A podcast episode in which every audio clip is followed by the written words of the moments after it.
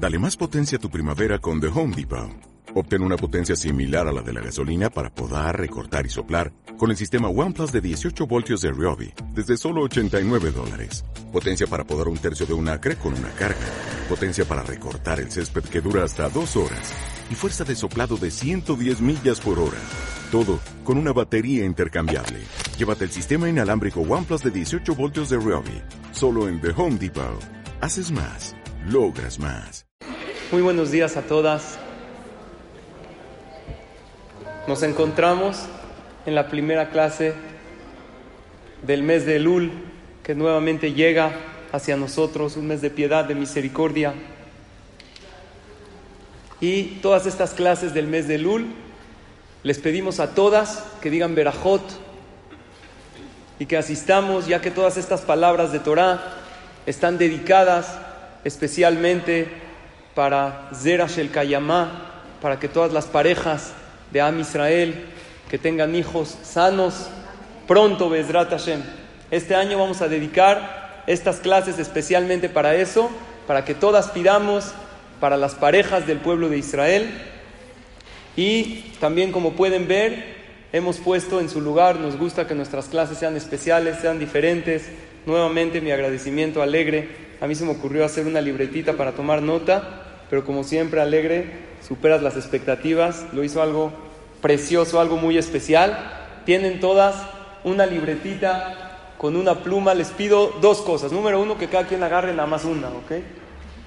Y número dos, que tomen nota de aquellas frases de la clase que les haya llegado al corazón, de alguna reflexión. Aquí les pusimos a nota en esta libreta las enseñanzas o frases de la clase que te han llegado o inspirado. Y al final de la libreta tiene algo que Bezrat Hashem vamos a hacer un ejercicio, la última clase, que es de peticiones, de propuestas para mejorar y de agradecimientos a Hashem. Por lo tanto, les voy a pedir a todas que la traigan esta libreta a cada clase, porque esto, al tomar nota de las cosas, de Elul, de lo que se estudia, puede realmente hacer un cambio positivo en la vida de la persona. Y ahora sí, directamente comenzamos con el tema del día de hoy. El día de hoy, la primera clase de Lul, nuestro tema es el autoanálisis. Hacer una introspección. ¿Cómo se hace? ¿Y qué nos dice la Torah al respecto? Vamos a comenzar con el nombre de este mes. El nombre del mes de Elul, ¿de dónde sale? ¿Está en la Torah? No está en la Torah. Como tal, no está. Los nombres, está insinuado muy bien, pero los nombres de los meses, Tishrei, Heshvan, Kislev, Tebet, ni uno está en la Torah. La Torah, ¿cómo le llama a los meses? A los meses hebreos. Jodesh Arishon, Jodesh Asheni, el primer mes, el segundo. ¿De dónde salieron los nombres de los meses hebreos que hoy en día conocemos. Estos meses los nombraron los Jajamim. En Babilonia, los Jajamim hicieron los nombres de los meses cuando se hizo la Gemara, el Talmud. Y como muchos vivían en Babilonia, muchos nombres de los meses en Babilonia, ¿qué idioma se hablaba? Arameo, no se hablaba hebreo. Es parecido, pero se hablaba arameo.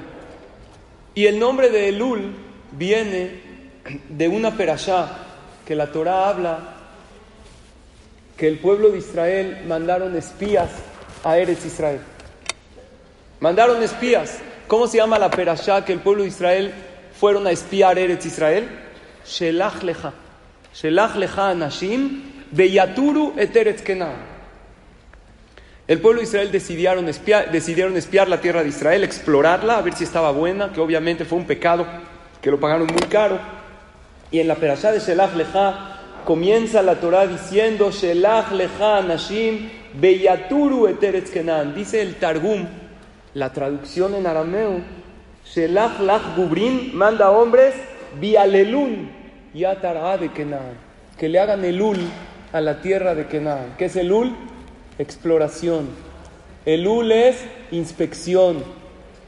Entonces, cuando llega este mes, se nos llama a cada yehudí a que hagamos una introspección, un autoanálisis. De ahí salió el UL. El UL es inspección.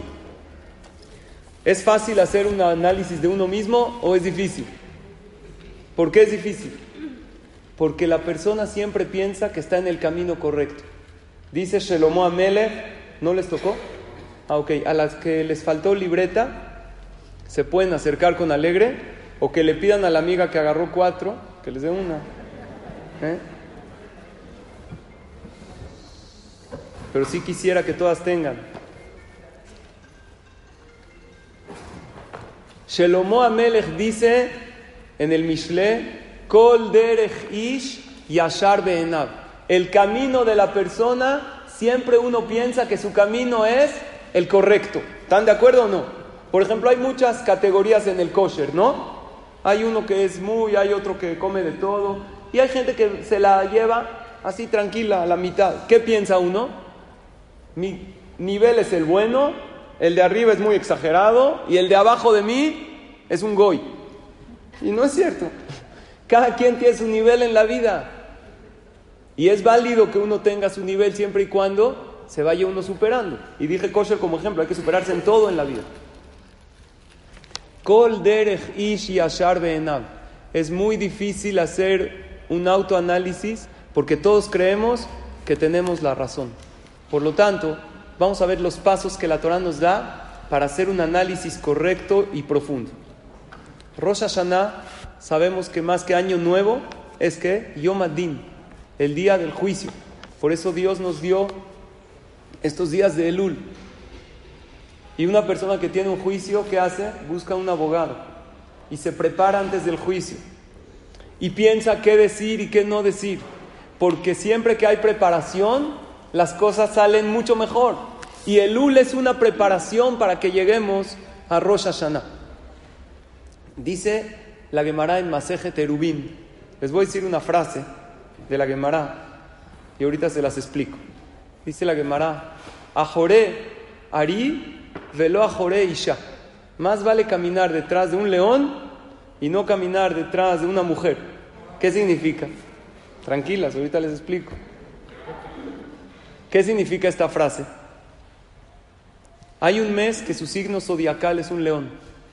Y hay un mes que su signo zodiacal es una mujer. ¿Cuál es el mes que el signo zodiacal es un león?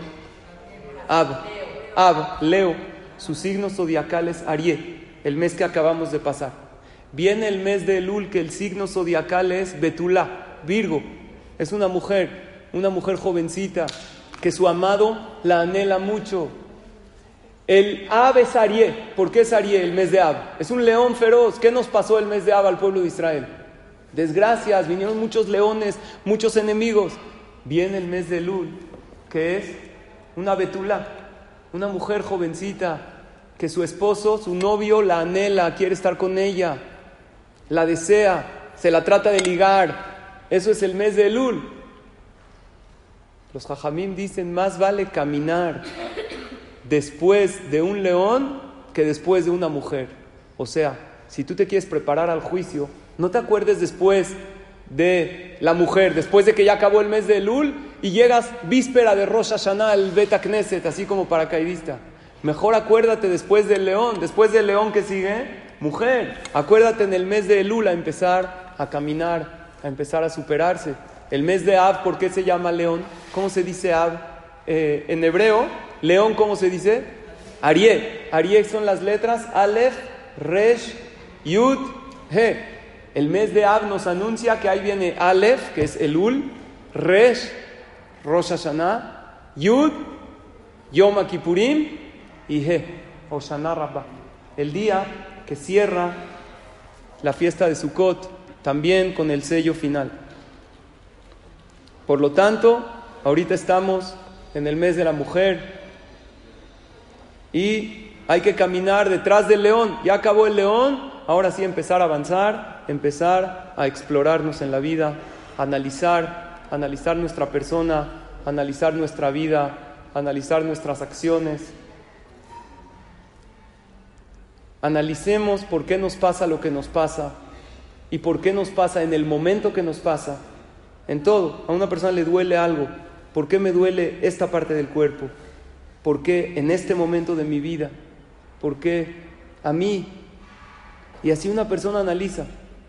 Cuando una persona está de viaje, ¿es padre ir de viaje o no? A lo mejor muchas se fueron de vacaciones, ahorita todos llegamos. Yo cuando me voy de viaje aprovecho a hacer cosas que no puedo hacer cuando no estoy de viaje. Hace uno un poco, hay veces más de ejercicio, o hay veces al revés, un poco menos si es que haces mucho. Eh, si eres inteligente puedes practicar eh, muchos deportes que hay veces con tus hijos no los puedes hacer siempre. Yo, por ejemplo, voy a Bateque Nesiot en diferentes lugares y aprendo diferentes cosas, escucho a otros ajamín, me trato de enriquecer un poco más. Estábamos en las vacaciones de verano, fuimos a Miami y les voy a platicar una anécdota personal que me dejó mucha enseñanza. Nos estábamos yendo de Miami a Orlando porque al otro día íbamos a ir a los parques, a Disney. Entonces salimos de Miami un poco tarde, íbamos a salir como a las 6 de la tarde, al final a qué hora salimos, en lo que organizan los niños, 10 de la noche. Es tarde, ¿cuánto es el camino de Miami a Orlando? ¿Eh? ¿Dos horas? Se fue muy rápido. Cuatro, ¿no? Tres horas y media, cuatro, en lo que para uno. Estábamos en la carretera y hay que aprovechar, ¿no? Platicar con los niños, son momentos que una persona tiene una oportunidad para estar con ellos. Estaba yo en el carril izquierdo normal de alta velocidad y hay un tráiler como que se me está cerrando, está así como que me quiere rebasar, lo dejo pasar y él pasa. Vuelvo yo a agarrar un poco de velocidad y el tráiler otra vez. Me cambio yo de carril y se me empieza a cerrar parecía que era alguien como que estaba borracho, drogado, y yo le empiezo a decir a mi esposa, ¿dónde está aquí la policía? No que las leyes de tránsito son muy rígidas aquí en Estados Unidos. Y de verdad, Barminan casi me empuja, es, hacía un pelito, yo tuve que dar un volantazo y le dije, Hashem, gracias, me salvaste, estamos aquí con los niños. Le dije, ¿cómo puede ser? Así como que me estaba quejando de cómo maneja ese señor. Y dijo mi hijo que iba atrás, papá, a lo mejor nos está pasando esto porque no dijimos tefilata derech. ¿Qué hay que decir cuando una persona va en la carretera por un camino largo de más de 72 minutos? Tefilata derech. Y en verdad se me había olvidado decir tefilata derech. Dijo, oye, tienes razón. Vamos a decir tefilata derech. Dijimos tefilata derech y el camión, ¿qué creen? No, vuelve a llegar el. De verdad, parecía que una persona estaba así, como que se cerraba. Y al final nosotros nos adelantamos. Y me dijo mi hija, pa, si no dijimos tefilata derech, entonces ¿por qué Dios nos salvó? ¿Por qué Baruch Hashem no nos pasó nada? Y dijo mi esposa, porque nosotros le trajimos comida a mi hermano. Mi hermano estaba en Orlando y ahí no hay tanto kosher. Le trajimos comida de Miami. Entonces, por eso salimos tarde, porque tuvimos que ir a Kosher Kingdom y a comprar más cosas y a comprar cosas para él que me encargó último momento. Dijo mi esposa, a lo mejor por el zehut del gesed que le hicimos, Baruch Hashem no nos pasó nada, aunque se nos olvidó decir tefilata derech. Ahora, ¿qué creen? Yo no sé si es verdad, nadie está en las cuentas de Dios. No sé si el camión se cerró por tefilata derech y si a lo mejor por el sushi que le trajan y que le llevaba a mi hermano, no sé. Pero lo que sí aprendí es una cosa, que todo pasa por algo en la vida. Y que cuando trata uno de entender los caminos de Hashem, Hashem lo ayuda. Y un autoanálisis es analizar cada cosa y cosa que te pasa en la vida, ¿por qué te pasa? Todo en la vida tiene mensaje y esos mensajes a veces los aprendemos de nuestros hijos. ¿Cuándo podemos hablar con nuestros hijos? Cuando se cae el internet o cuando está uno de viaje. Si no de verdad, uno no dialoga con ellos. Un joven dijo una vez se cayó el internet en mi casa y pues no sé, me puse a platicar con unas personas ahí que dicen que son mis familiares y de verdad parecían ser buena onda. No los conocía, no había hablado con ellos más de 10 minutos seguidos. Hay que analizar todo lo que nos pasa en la vida. Del espionaje de la Torah, que es Perashat Shelach vamos a ver siete puntos para un autoanálisis. Vamos con el punto número uno.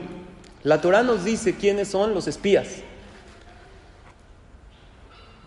Yo no entiendo para qué la Torah me dice quiénes son los espías. Que me diga, Moshe Rabbenu mandó espías a la tierra de Israel. Me dice, uno se llama Shamua Ben Zakur, otro se y son nombres un poco raros. Uno se llama Shafat Ben Jori Vean los nombres. Uno se llama Caleb ben Yefuné. Nunca habíamos oído esos nombres. Otro se llama Igal ben Yosef.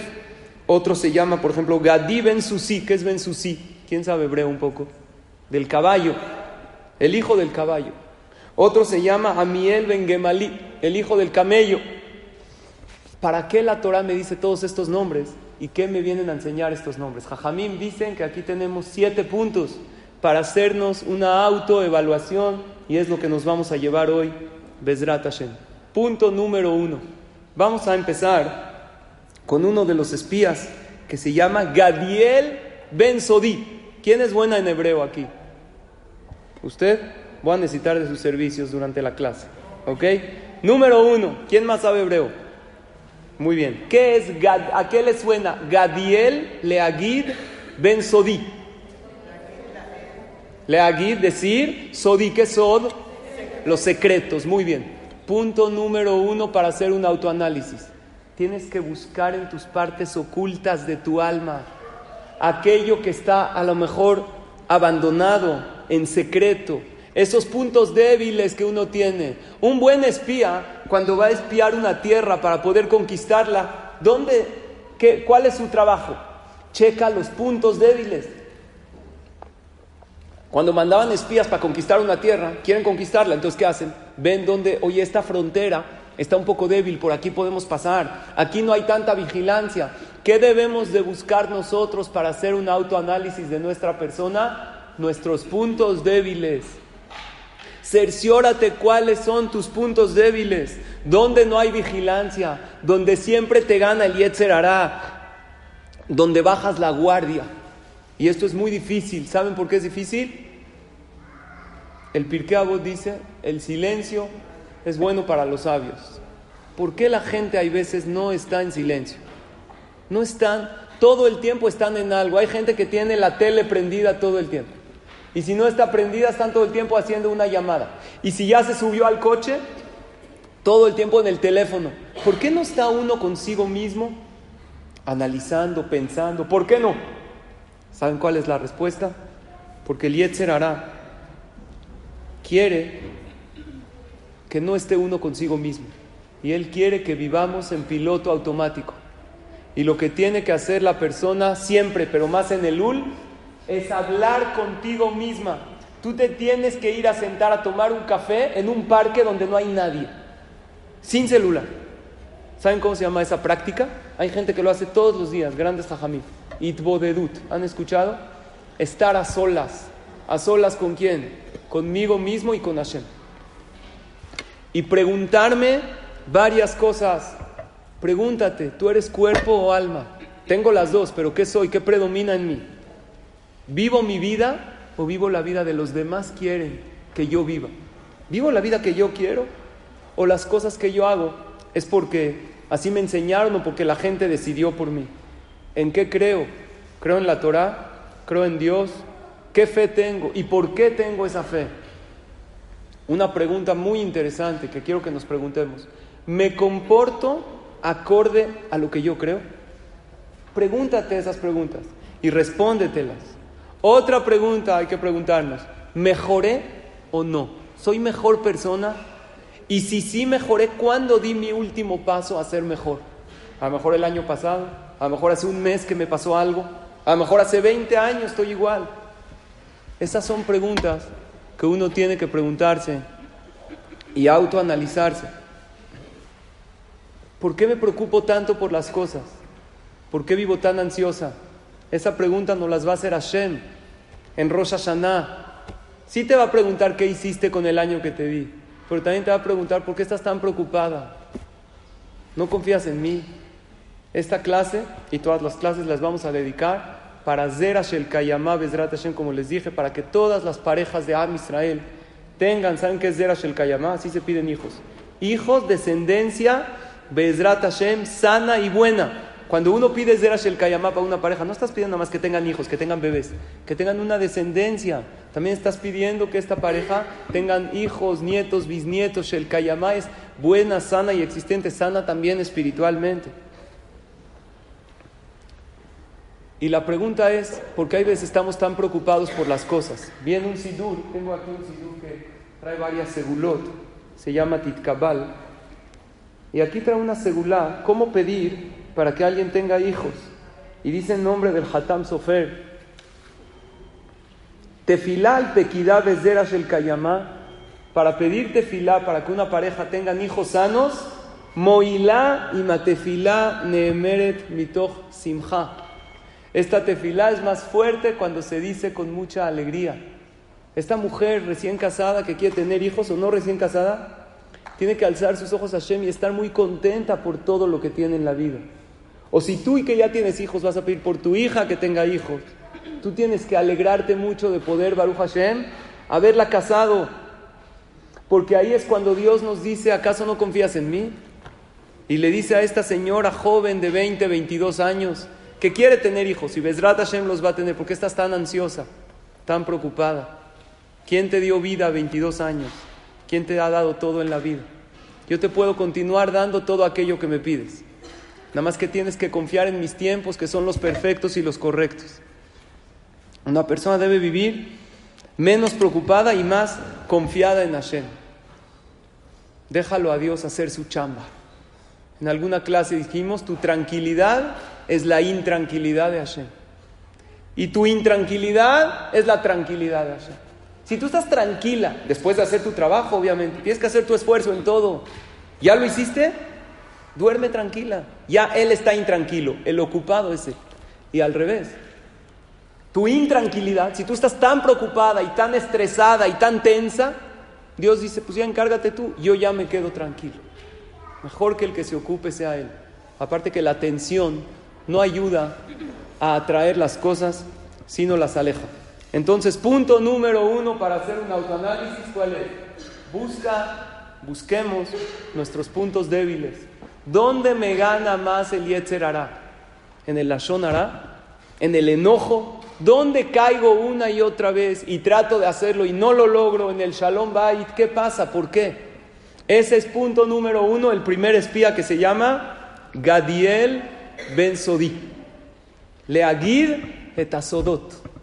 Ve tus secretos, ve tus partes ocultas. Punto número dos. El espía de la tribu de Reubén se llamaba Shamua Ben Zakur. ¿Qué le suena en hebreo? Shamua, Shomea, Ben Zakur. ¿Zakur de qué palabra viene? Lizkor. Escucha y acuérdate de las cosas. Si quieres, perdón, el segundo espía, si quieres hacer un autoanálisis de tu persona, primero escucha, toma consejos. A lo mejor tus hijos te dicen cosas que tú no quieres escuchar, a lo mejor tu pareja escucha, hay gente muy allegada a ti que hay veces te dicen cosas, mamá, ¿por qué estás así? ¿Pero por qué gritas? No digas no grite, di, a lo mejor él lo tomó como un grito. Escucha una clase de Torah, escucha varias, pero Zakur, acuérdate. Por eso para mí es muy importante que aunque sea tomemos nota de las principales ideas de la clase para que se nos queden dentro de nosotros mismos. Hay veces una persona escucha de casos graves. A esta persona le pasó esta enfermedad por comer mal o por fumar o por hacer... ¿Y qué dice uno? La verdad sí está muy mal. Hay que aprender de las... Del, ¿No? El inteligente aprende de los errores de los demás. Tú no tienes tiempo para cometerlos todos. Entonces, si alguien se equivocó y le fue mal en la vida, aprende. Pero ¿cuánto tiempo nos dura eso que estamos como simbrados? Te enteraste que alguien iba texteando y Barminan tuvo un choque fuertísimo. O te mandaron un video. ¿Y qué dices? Ya no lo voy a hacer. Pero ¿cuánto tiempo dura? Hay veces sí hay Shamua, pero no hay Zakur. No lo recordamos. Por eso este autoanálisis nos ayuda a recordar y a empezar a hacer algo. Hay una aplicación que me llegó, estaba en una de las redes sociales, una aplicación maravillosa una app, se llama Caminar para adelgazar. Ahí dice, sin gym, sin dietas, sin nada. Tú puedes seguir comiendo lo que quieras. Si quieres, no vayas al gym. Nada más te vamos a decir cuánto tienes que caminar. Es una aplicación, está buenísima. Caminar para el cuerpo es maravilloso. Porque ay, la circulación es increíble, la digestión es diferente. Entonces ahí te va pidiendo tu edad, tu peso y te hace una rutina diaria, cuánto tienes que caminar. ¿Y qué aprendí yo de ahí? que eso es el Lul. No necesitas sufrir, nada más necesitas empezar a caminar. Pero para empezar a caminar necesitas hacer ese análisis a tu persona. Tuve la oportunidad el domingo antepasado de ir a una casa de Kadima. Conocen la organización Kadima, que es algo maravilloso que hacen para niños eh, con capacidades limitadas. Y hay una casa maravillosa, e inauguraron ahí una recámara y me invitaron a poner la mezuzá y a decir unas palabras. Y es increíble esa casa que se hace para estos niños maravillosos que no podemos ahorita abordar el tema. Por alguna misión Hashem los manda al mundo a estos niños con capacidades diferentes. Y la persona que me estaba dando el recorrido me dijo, esta casa es para que los niños que Barminan sufren de alguna discapacidad vivan acá.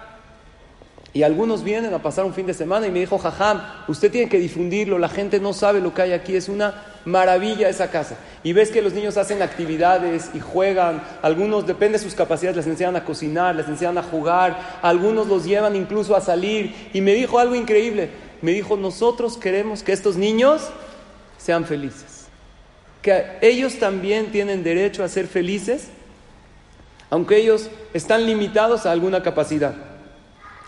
Pero no nos conformamos con que sean felices. También queremos que exploten su potencial.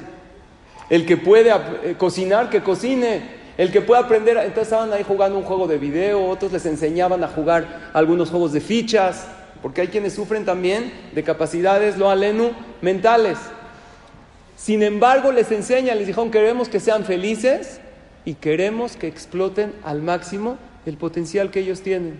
Y creo que esto aplica en nosotros también que Baruch Hashem físicamente estamos y emocionalmente que siempre estemos muy bien, pero hay veces tenemos una cierta discapacidad espiritual. Hay veces uno creció en un entorno social que alguna mitzvah la ve muy fuera de su alcance. ¿Y qué crees? Dios le dice, yo quiero que seas feliz. Y a lo mejor no quiero que llegues a la categoría del jajam más grande en el pueblo de Israel, pero sí quiero que te esfuerces un poquito más, porque algo más puedes hacer. No te quedes así como tal, no te estanques. Hashem quiere que seamos felices, quiere que Shamua Ben Zakur, que oigamos ese consejo y que lo analicemos. Con esta libretita que tienen, esto puede servir también para Zakur, para analizar. Si tú reúnes a tu familia y le dices, escuchamos esto en la clase, escuché esta frase, tú al transmitirlo también lo interiorizas. Número tres, hay otro espía que, ¿cómo se llama? Shafat Ben Jorit. ¿De qué le suena Shafat? Shofet. Muy bien. ¿Qué es un Shofet? Un juez. Shafat Ben Jorit. Pero vamos a agarrar el nombre Shafat. Son nombres que no habíamos visto en la Torah. Algo aquí la Torah nos quiere enseñar. ¿Sabes qué es Shafat? Júzgate a ti misma. ¿Es fácil o es difícil juzgarse? Es muy difícil. ¿Saben por qué? Porque somos juez y parte. Y cuando uno es juez y parte, no puede ver las cosas imparcialmente. ¿Qué diferencia hay entre un juez y un abogado? ¿Quién me dice? El abogado está pagado por uno de los dos contrincantes. Pero el juez no puede recibir soborno. Si el juez sería pariente de uno de los dos, ya no puede ser juez. ¿Tú qué tienes que ser? Tienes que ser abogado o tienes que ser juez? ¿Qué tienes que ser? ¿Qué opinan? Les voy a decir la fórmula, los dos. Para el otro, abogado. Para ver a la otra persona, imagínate que te pagaron para ver las virtudes. Un abogado, ¿qué hace? Agarra el asesino más grande que hay y qué? Y lo defiende. Y puede salir en su caso totalmente inocente. Había un asesino, mató a muchas personas, contrató un excelente abogado.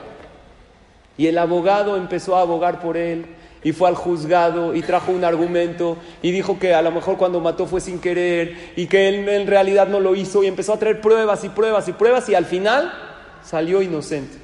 Llega el abogado con el asesino dijo, ya, ya saliste inocente, dime la verdad, ¿mataste o no? Dijo, la verdad, después de escuchar tus argumentos, creo que no. ¿eh? Hasta a mí me convenciste.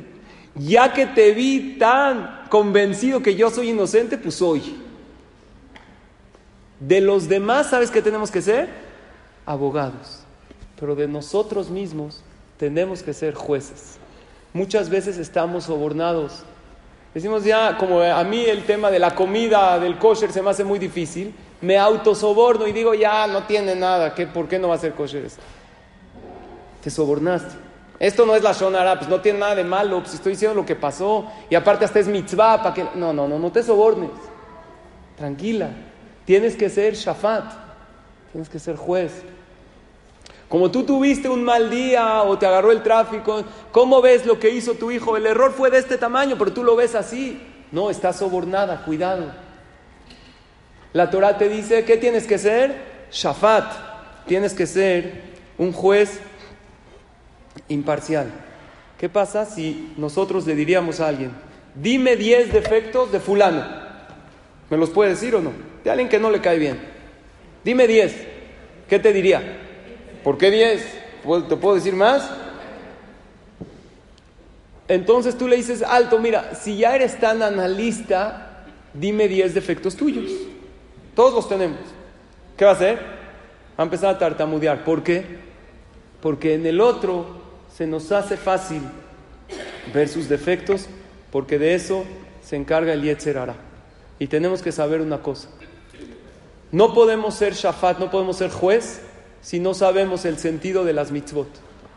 Oye, ¿cómo el ejemplo que les di antes? Ya es kosher, no pasa nada. Si no sabes ni para qué es el kosher, ni cómo funciona, ¿cómo vas a juzgar si vas a hacer una mitzvah o no? Si en realidad no la conoces. Yo cuando quiero un tema de analizar de algo médico, pues consulto con alguien que es, que es un médico, que sabe más que yo.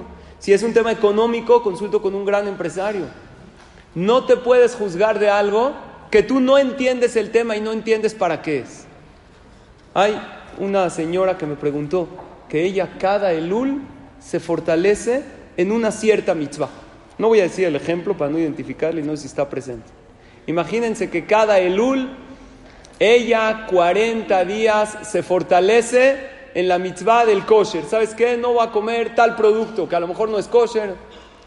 Me dijo Jajam, acaba todo Kippur y ¿qué hago? Voy corriendo a comprar ese producto a comerme. ¿Y qué cree? Todo el año acabo odiando la mitzvah del kosher. ¿Por qué? Porque la hago como que impuesta. ¿Qué hago? ¿La dejo o no? Yo le dije, mira, en la vida no se dan pasos para atrás. Pero lo que te está faltando a ti es entender el porqué de la mitzvah. La acabas odiando porque no entiendes por qué la haces. Sí, el punto número uno, ¿cuál era? Busca tus debilidades, pero tienes que entender el porqué de las cosas. Hacer las mitzvot sin sentido no te va a llevar a nada. Había una vez en una ocasión una mujer muy anciana. En su cumpleaños de 90 años tenía tres hijos. Sus hijos decidieron regalarle algo a su mamá. El primer hijo llegó con su mamá unas llaves. ¿Qué pasó, mamá? ¿Sabes qué te voy a regalar? Esa, ¿Viste esa mansión enorme? Con muchísimas habitaciones, toda lujosa, toda es para ti. Ya te la escrituré a tu nombre más alto, mamá de cumpleaños de 90 años. Llega el segundo hijo, unas llaves. ¿Qué me vas a regalar? ¿Viste ese coche último modelo Mercedes-Benz estacionado ahí afuera? Del año, con todos los lujos, el mejor, no sabes qué motor, cómo corre. Mamá, más alto, es para ti. El tercer hijo, él sabía que a su mamá le gusta mucho escuchar Torah ir a las clases, ir al CNIS. Pajazita está muy anciana, ya no puede ir. Entonces le consiguió un perico de Israel que te dice toda la Torah de memoria. ¿Está bueno o no el regalo? La mamá va a estar feliz. Escucha toda la Torah todo el día. Le costó más caro que la mansión. ¿Sabes qué es conseguir un perico hasta que lo amaestraron? Desde que cumplió 80 lo lleva entrenando al perico. Le dice, mamá, tengo un regalo increíble para ti. Se lo da y se va. A la semana la mamá los reúne a los tres hijos. Al primero que le dice, le dice, hijo, el regalo que me diste no es un buen regalo. Yo nada más necesito una habitación. ¿Qué voy a hacer yo con tantas? ¿Cómo la limpio? No fue un buen regalo. Al segundo hijo, ¿qué le dice? Hijo, no fue un buen regalo. ¿Tú crees que a los 90 años voy a estar manejando así? El Meche, el Mercedes ven corriendo como loca. No, no me sirve, ya no puedo ni manejar. Pero tú le atinaste a lo que yo quería. El pollo estaba delicioso. Una persona hay veces no entiende para qué son las cosas. no le da el uso correcto. ¿Cómo quieres analizar si esta mitzvah sí o no si no sabes para qué sirve? Cada cosa que te vas a proponer hacer, nada más analiza por qué y para qué es. Número cuatro. Hay uno de los espías que se llama Caleb Ben Yefune. ¿Qué es Caleb? ¿A qué le suena? Hay un animal. Caleb. Como un perro. Así se llamaba el espía. Caleb. Y ese espía fue bueno, ¿eh? Ese espía fue. ¿Cuáles fueron los dos espías buenos? Que no hablaron mal de la tierra de Israel. Caleb y Yehoshua. Yehoshua viene de Osea, salvación. Y Caleb es como un perro. Un perro que él es fiel. Por eso se llama Caleb. Caleb es Kulolev el perro es el animal que no tiene hábitat natural. Cuando Dios creó a todos los animales y Adama Rishon, ¿el perro dónde estaba? Junto a Adama Rishon. Es un animal que su hábitat natural es con el hombre. Por eso el hombre se encariña con él. Hay perros para ciegos. El ciego no puede ver. Sus ojos son ese perro. Caleb, perro, ben Yefuné. En hebreo, Yefuné es lifnot. ¿Saben qué es lifnot en hebreo? ¿Quién sabe qué es lifnot? ¿Hacia dónde? dirigirse. Esa es la palabra. ¿Saben cuál es el punto número cuatro? Si ya te juzgaste en el punto número tres, el cuatro es luces, cámara, acción. Empieza a hacer las cosas. Porque muchas veces nos juzgamos, vamos a clases, ya entendí, ya me acordé, pero no doy el paso. Porque del dicho al hecho hay mucho trecho. Y le cuesta a la persona dar el paso adelante. Y muchas personas posponemos las cosas para mañana. Y la vida es muy bonita, pero no hay garantía para nadie. Y si uno se pospone para mañana, decirle a aquel ser querido que lo quiere, puede ser que sea demasiado tarde. Y si uno se pospone para mañana empezar a hacer algo bueno y a pasar tiempo con su familia, puede ser que sea demasiado tarde porque no está garantizado. Si ya entendí un concepto en la vida, empiezo hoy, a lo mejor lento, sí. Entendí el tema de la tefilá, no voy a decir hoy todo el rezo, pero ya hoy empiezo con algo. Porque el primer paso no me va a llevar al lugar a donde quiero llegar, pero me saca del lugar en donde estoy. Entonces el paso número cuatro es el tema de empezar a hacer, porque el hombre del mañana nunca hace nada. Y es la famosa dieta del lunes. ¿Cuándo empieza la dieta? El lunes. ¿Cuándo hizo dieta? Nunca. El lunes. Y posponemos y posponemos las cosas. Y así no las vamos. Hay un señor que tiene en su tienda, una tienda de abarrotes. Dice, hoy no fío, mañana sí. Y todo el tiempo deja el letrero. Entonces, ¿cuándo fía? Nunca. Cuando llegas, no, mañana te fío, vente mañana, mañana está ahí el letrero otra vez. Y así nos las pasamos muchas veces posponiendo las cosas. Muchas veces vamos a clases y decimos, Bezrat Hashem ya. Bezrat Hashem en el Ul voy a empezar con esta mitzvah. ¿Qué mitzvah? No sé, cada quien en la que estemos. Unos necesitamos mejorar las mitzvot, otros las mitzvot, otros ven Adam la Javero con el compañero, otros con Dios. Pero si ya entendiste un concepto, empieza hoy, porque luego dices, bueno, en Rosh Hashanah, año nuevo. Luego, no, no, mejor en Kippur. Y luego ya pasó Kippur, mejor el otro año. Y así nos las vamos posponiendo las cosas y no lo hacemos. Yo digo que no hay que posponer nada, ¿eh? Si puedes viajar con tu familia, favor. Si puedes remodelar tu casa y tienes la posibilidad, hazlo. Pero lo que seguro no hay el viaje, si lo quieres posponer para las otras vacaciones, no, no es tan mal. Pero lo que no pospongas es tu superación personal, porque para eso viniste al mundo. Y eso es haram. Es una lástima que vinimos al mundo a superarnos y vayamos posponiendo nuestra superación personal. Porque cuando uno se propone algo en la vida, le impide el Yetzer Y de eso se trata la vida. De todo se necesita esfuerzo. Vieron que acaban de ser las eh, Olimpiadas, ¿no? Eh, en, Lima. ¿Viste a alguien que se, y ahorita bien, las del 2020, se están preparando los atletas? Nadie ganó una medalla sin esforzarse, sin sudar, sin proponérselo, sin dejar otras cosas de lado. Y nadie nunca en la vida se puso en forma yendo al gym cada que le dé la gana. Nadie. Uno dijo, me encantaría dejar mi cuerpo en el gym y regresar por él cuando ya esté todo formado. Pero no hay manera, todos nos gustaría. Lo que hay que hacer para superarse es esforzarse y si nos cuesta trabajo. Nadie dijo que es fácil, pero ¿qué crees? Lo, la gente normal hacen lo fácil, los héroes hacen lo que es difícil. Y nosotros queremos ser héroes, nosotros queremos llegar lejos, nosotros queremos ser grandes personas en la vida. Y mientras más uno crece, el Yetzer hará crece con él. Así dice la Gemara. Kola Gadol Mejaveró y Tro Gadol Mimenu. El que es grande, su, su es más grande todavía. Punto número 5. Hay dos espías, uno se llama Gadi Ben Susi y otro se llama Amiel Ben Gemalí. ¿Qué es Susi? Caballo. ¿Qué es Gemalí? Gamal, ¿qué es? Camello. Son dos tipos, dos medios de transporte. El caballo se usaba más antes para la ciudad. Antes no habían coches. Como dentro de la ciudad se transportaban en caballos. Y en el desierto, que no hay agua y necesitan un animal resistente, se transportaban en qué? En camello. El punto número 5 para autoanalizarte y superarte en la vida es necesitas un medio de transporte. Rodéate de gente que tengan tus mismos ideales. Si tú te quieres superar en algo en la vida, si tú quieres estar en forma y comer más sano, ir al gym, ten amigas que hagan lo mismo. Si tú quieres decirte filá, ir a clases de Torah, ten amigas que hagan lo mismo. Si quieres unión familiar, ¿sabes cuáles son los mejores compañeros de la vida de la persona? Tu familia.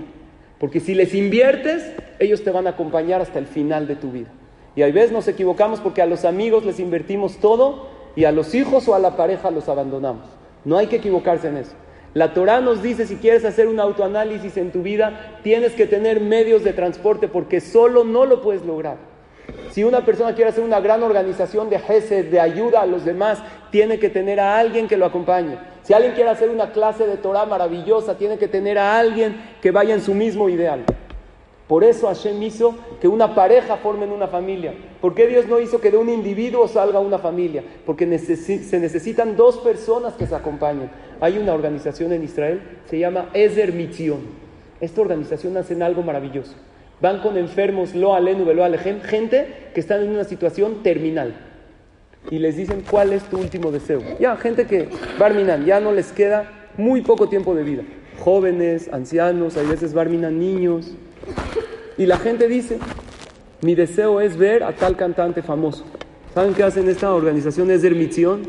Le hablan, lo contra, a veces les pagan, les dicen tienes que venir a casa, o sea, le piden, acá, consiguen deportistas famosos, basquetbolistas, cantantes, actores. Es el deseo de esta persona. Y hacen que esta persona se vaya contento del mundo. Este era su anhelo. Le dicen, ¿cuál es? Otro dice, me encantaría tener esta experiencia en, una, en un lugar tal, lo llevan hasta ahí. Está increíble, ¿no? Lo que hacen. ¿Se acuerdan que vino con nosotros un jajam se llama Rabbi Gal Cohen? Antes de barba larga, habla precioso, me encanta como Entonces este jajam, él contó en una de sus clases, yo lo escuché, que alguien antes de fallecer dijo, mi último deseo es hablar con Rabbi Gal Cohen. Un jajam de Israel, un conferencista famoso, da clases de Torah. Él dijo, yo, ¿qué le puedo hacer? Esta señora ya está en sus últimas, quiere hablar contigo. El jajam fue a verla a su casa. Estaba tan mal su situación que ya ni en el hospital estaba. Estaba en su casa. Dijo el jajam, se encuentra una mujer joven, Barminan lo alenu, le de a todo a Israel. Alrededor de los 40 años, con una enfermedad terminal, ya varias operaciones, muchísimos tratamientos, se veía muy mal, pero dijo el jajam, vi un malaje en la casa, vi un ángel en la casa. ¿Saben quién era el ángel? Vi hijos increíbles que iban de aquí para allá y la mujer con trabajos les podía hablar, pero el ángel, ¿saben quién era? Su esposo de esta mujer. Y también era un hombre joven, a lo mejor tenía 42, 43 años. Y le secaba el sudor y la limpiaba y sus ojos le transmitían a ella, estoy contigo hasta el final. Porque somos una pareja y una pareja tiene que ser incondicional.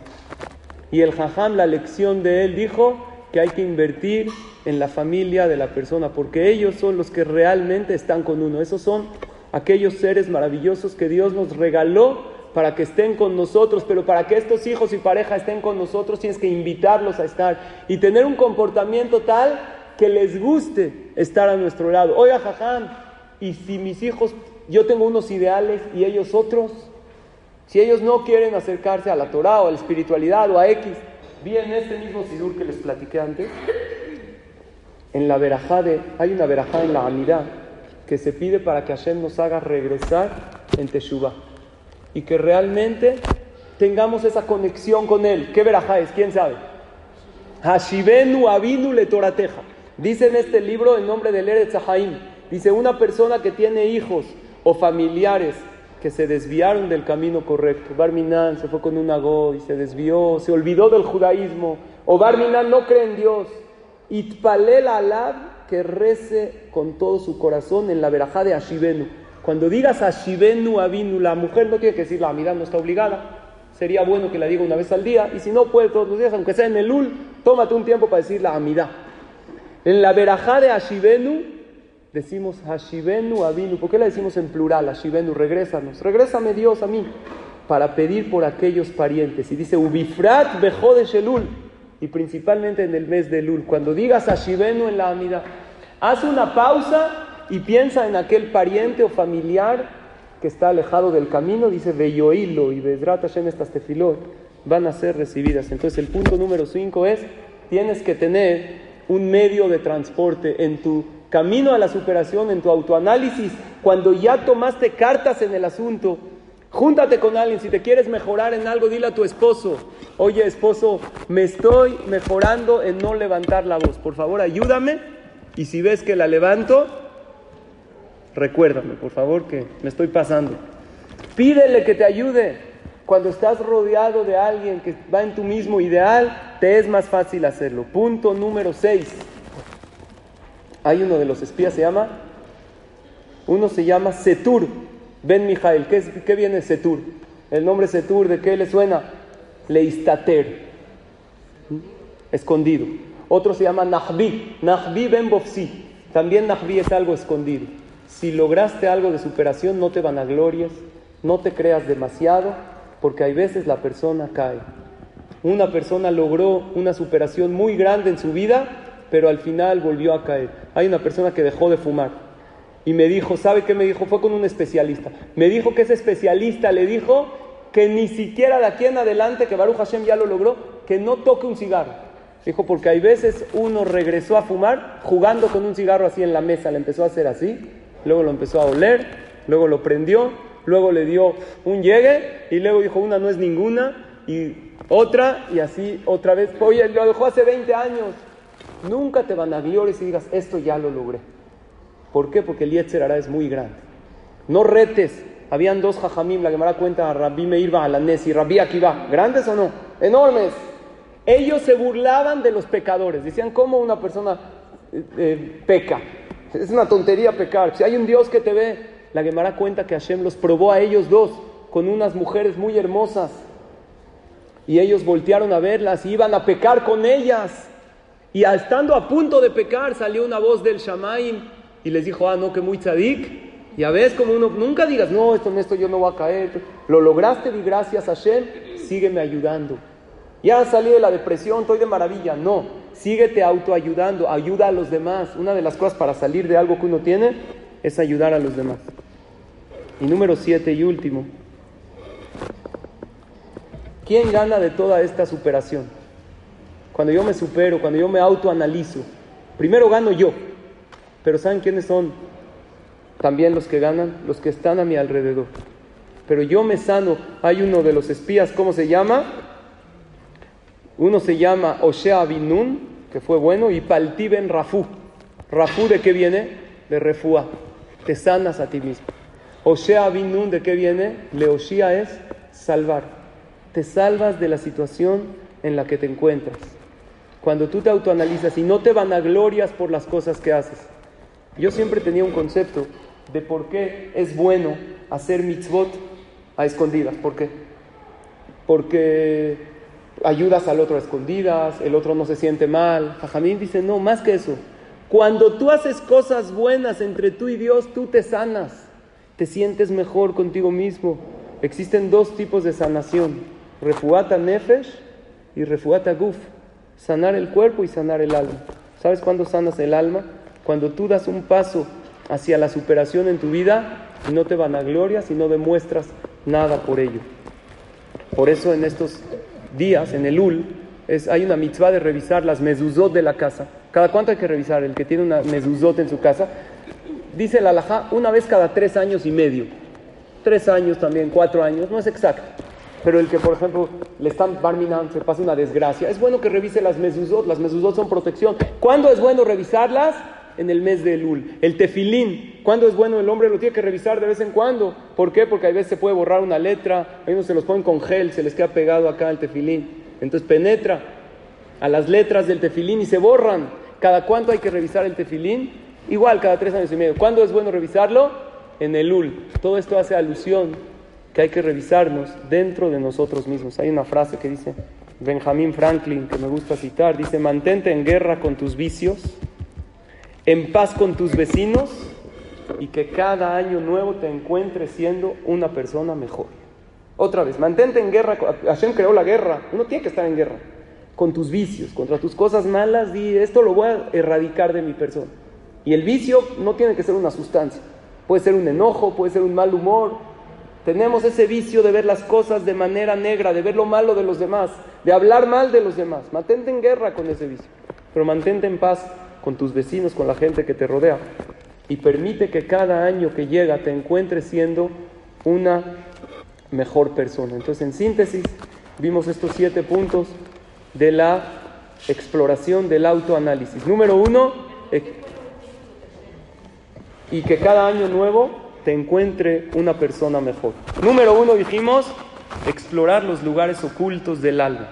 Háganse las preguntas que les dije. La persona no le gusta estar a solas consigo mismo. Número dos, escucha con intención de memorizar las cosas. Cada clase de Torah que vayas, memorízala Apunta aquellas frases que te pegaron o no las apuntas.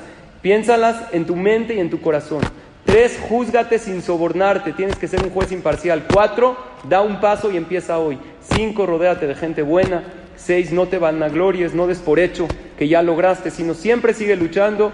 Y número siete, así te vas a llegar a sanar. Cuando te sientas sano, cuando te sientas sana de refuata nefesh, vas a lograr sanar a los demás. Como cada año, en la clase de Lul, siempre entonamos una canción para inspirarnos. Yo soy un convencido que Hashem nos ha dado muchas herramientas para inspirarnos y estamos en días que los hombres dicen Selijot, algunas mujeres también dicen, y son días que hay que pedirle muchas cosas a Hashem.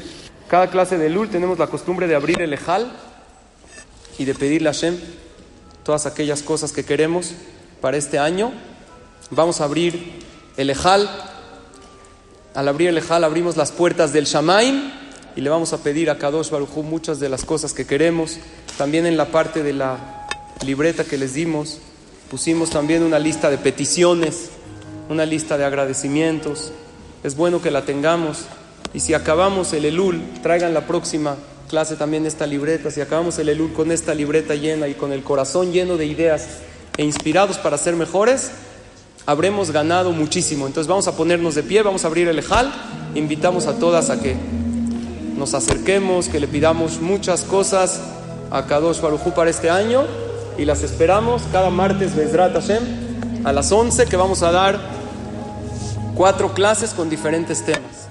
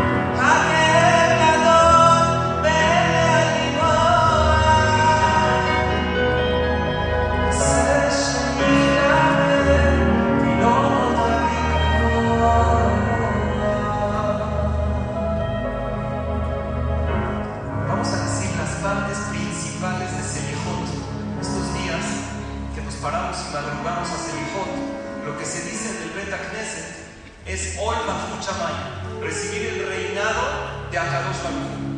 Pueden acercarse si quieren alejar la que quieran. Y vamos a decir primero el pasuk de Hashem Melech. Hashem Melech es un pasuk que se dice cada Sefijot. Hashem Melech, Hashem Malach, se dice también en Rosh Hashanah y en Yom Kippur varias veces, que denota el reinado de Akadosh Baruch. Cuando una persona reconoce que Hashem es el rey del mundo y que todo lo, todo lo que nos pasa, bueno y hay veces difícil, viene de Él, en ese momento todo lo difícil también se convierte en bueno y en dulce. Vamos a decir el pasuk de Hashem Melech. Bien, vamos a comenzar con el pasuk de. Primero decimos Shema Israel, Hashem Elohim, ese es el orden dice Sefijot. Shema Israel, Hashem Elohim y Hashem Shema Israel.